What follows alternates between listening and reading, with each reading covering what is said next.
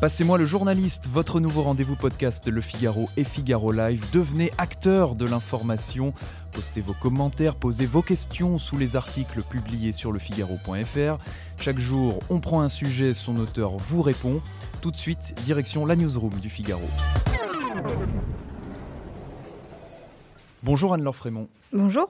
Journaliste au service Sciences Médecine du Figaro, Covid-19 au Danemark, les visons sont devenus l'ennemi public numéro un.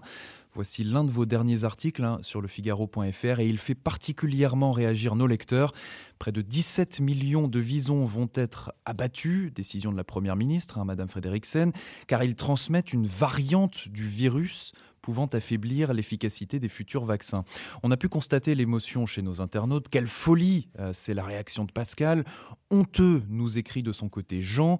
Hallucinant de bêtises, poste de son côté Nopassaran qui ajoute à ma connaissance, aucune étude scientifique ne démontre de manière irréfutable que le vison est un vecteur du virus. Anne-Laure Frémont, sur quoi se base cette décision et pourquoi cette mutation inquiète plus que les autres Alors, ce qui est en cause, c'est une mutation du virus baptisé Cluster 5 qui a été observée chez les visons au Danemark.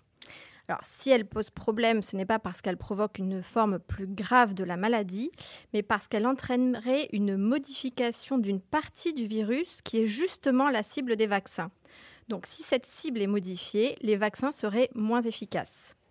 C'est en tout cas ce qu'affirment les autorités danoises, qui observent ces mutations depuis plusieurs mois. Mais certains spécialistes estiment qu'on en sait très peu euh, encore sur les risques réels de cette mutation.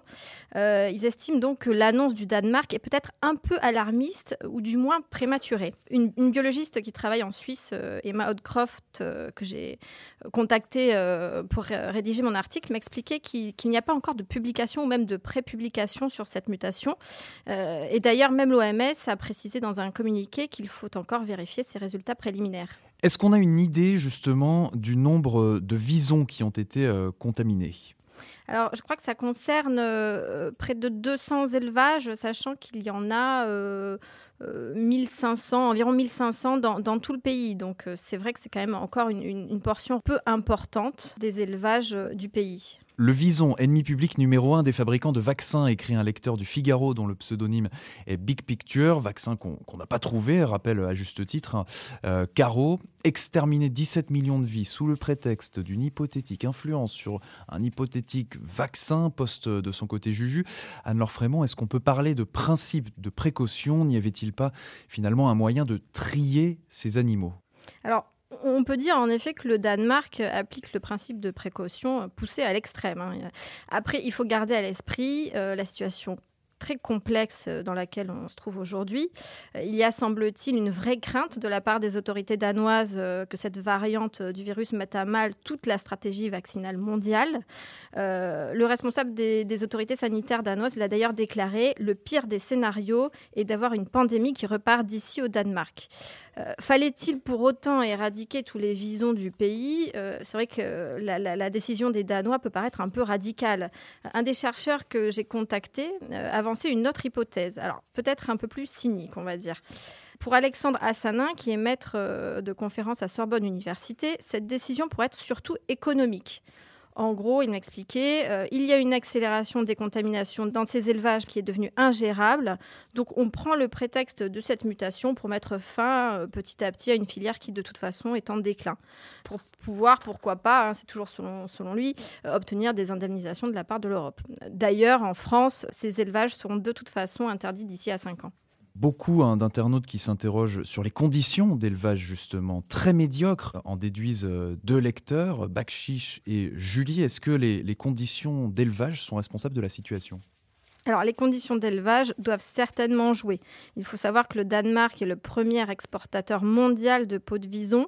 Euh, cela représente entre 15 et 17 millions d'animaux répartis dans environ 1500 élevages. Euh, donc, euh, ils ne sont pas vraiment élevés en plein air, hein, mais plutôt enfermés dans des petites cages, souvent à plusieurs. Et ces, ces, petites cages sont alignées dans de grands hangars. et on sait que cette promiscuité, qui plus est dans des espaces clos, est propice à, à la propagation du virus. Donc on imagine la difficulté pour les éleveurs de juguler l'épidémie une fois qu'elle se déclare dans l'une de ces fermes. Il y a sûrement d'autres mutations du virus ailleurs. Alors quels seront les prochains sur la liste? Nous demande Isabella. Et puis on a Sansa qui est euh, au mieux ironique, au pire alarmiste. Hein. Après les visons, ce, sera, ce seront sans doute les chats, puis les chiens, pourquoi pas les poules, les vaches. Cette situation au Danemark, est-ce qu'on pourrait effectivement la retrouver euh, par exemple en France, en particulier dans les élevages en batterie? Alors, on, ne connaît pas encore l'origine exacte euh, du virus, euh, mais des études ont montré qu'il peut infecter différentes espèces d'animaux. Alors il y a les primates, des tigres, des chats, des hamsters, des furets et, donc des visons. Euh, en revanche, pour l'instant, les études ont montré que les cochons et les volailles n'étaient pas sensibles à ce virus. Mais bon, les recherches doivent se poursuivre dans ce domaine. Eh bien, merci Anne-Laure Frémont pour ces précisions et ce complément d'information.